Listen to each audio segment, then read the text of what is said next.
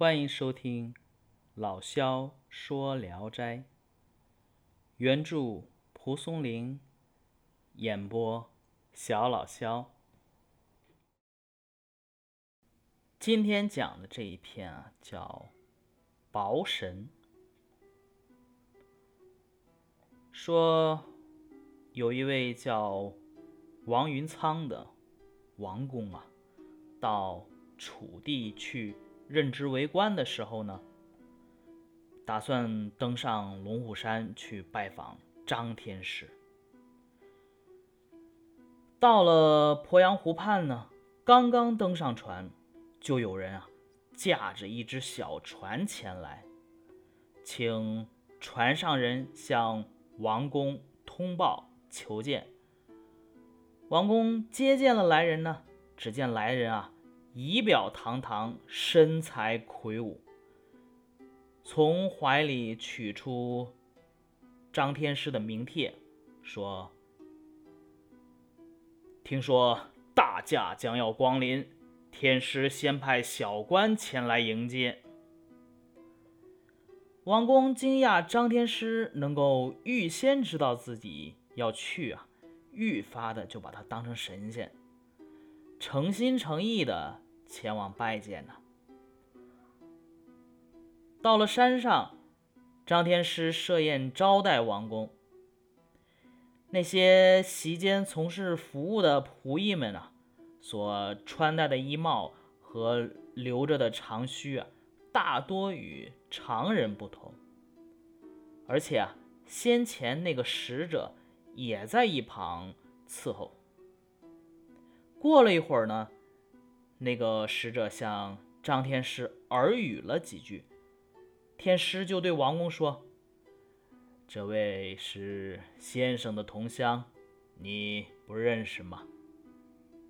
王公忙问是哪一位，张天师回答说：“这就是世上传说的包神李左车呀。”王公一听，惊愕的。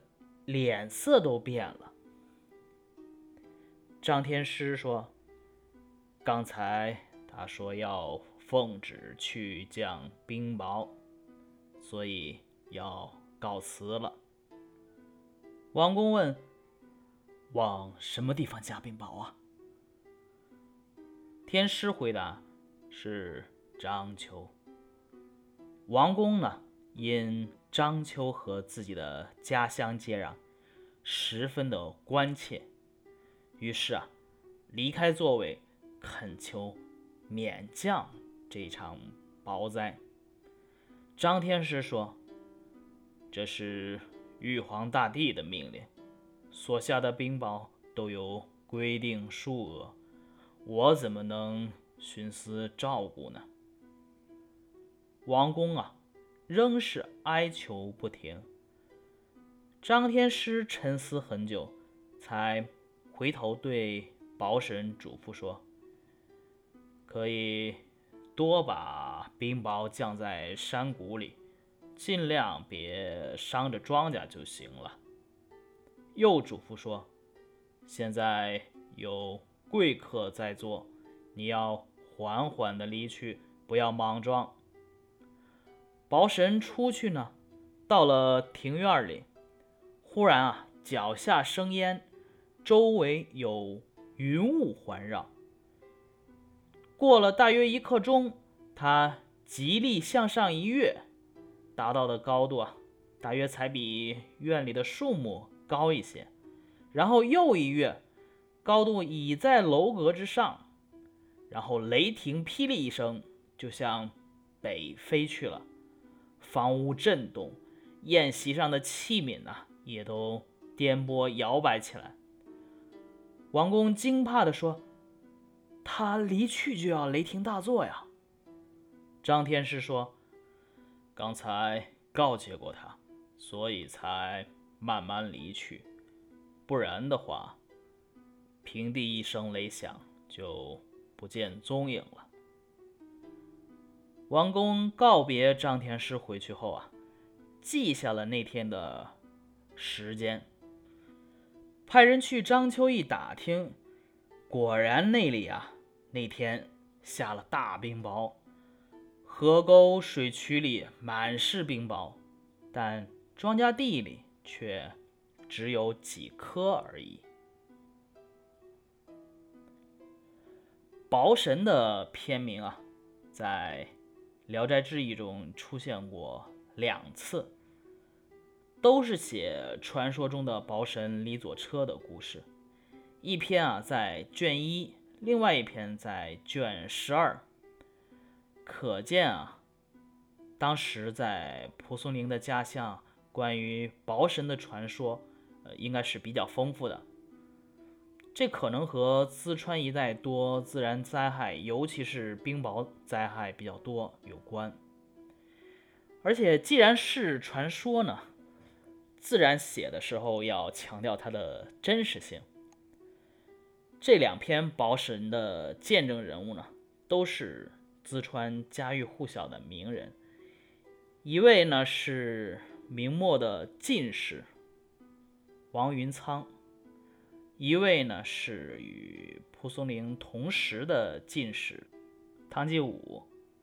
他们作为故事的见证者，增加了这个故事的真实性和可靠性啊。呃，本篇呢。呃，虽然是杂凑了以往一些故事的情节，比如其中的“物伤禾稼，文去物武”，显然啊是传承了唐传奇《柳毅传》中洞庭君与钱塘君的对话等情节，但所说的薄神李左车为。道教张天师麾下的神士呢，却是宝贵而仅见的民间传说资料。好，接下来的话可以把这一篇读一下。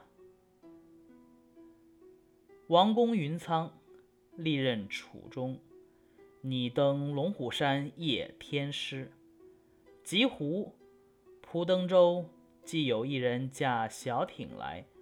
使舟中人为通，公见之，貌修为，怀中出天师赐，曰：“文邹从江临，先遣父弩。公讶其遇之，亦神之，乘意而往。天师志具相款，其服役者衣冠虚列，多不类常人。”前十者亦视其策，少间向天师细语。天师谓公曰：“此先生同乡，不知实耶？”公问之曰：“此即是所传薄神李左车也。”公愕然改容。天师曰：“是言奉旨与薄，故告辞耳。”公问何处？曰：“章丘。”公以接壤关切，离席其免。天师曰：“此上帝御敕，保有函数，何能相寻？”公哀不已。天师垂思良久，乃故而主曰：“其多降山谷，误伤何稼可也。”又主：“贵客在座。”闻去物武，神出至庭中，忽足下生烟，阴韵匝地，额言于客，极力腾起，才高于庭树，又起高于楼阁，霹雳一声，向北飞去，屋宇震动，言气百波。公骇曰：“去乃作雷霆耶？”天师曰。是戒之，所以迟迟；不然，平地一声，便逝去矣。公别归，至其月日，遣人问章丘。是日果大雨雹，沟渠皆满，而田中仅数枚焉。好，今天的故事就讲完了，大家晚安。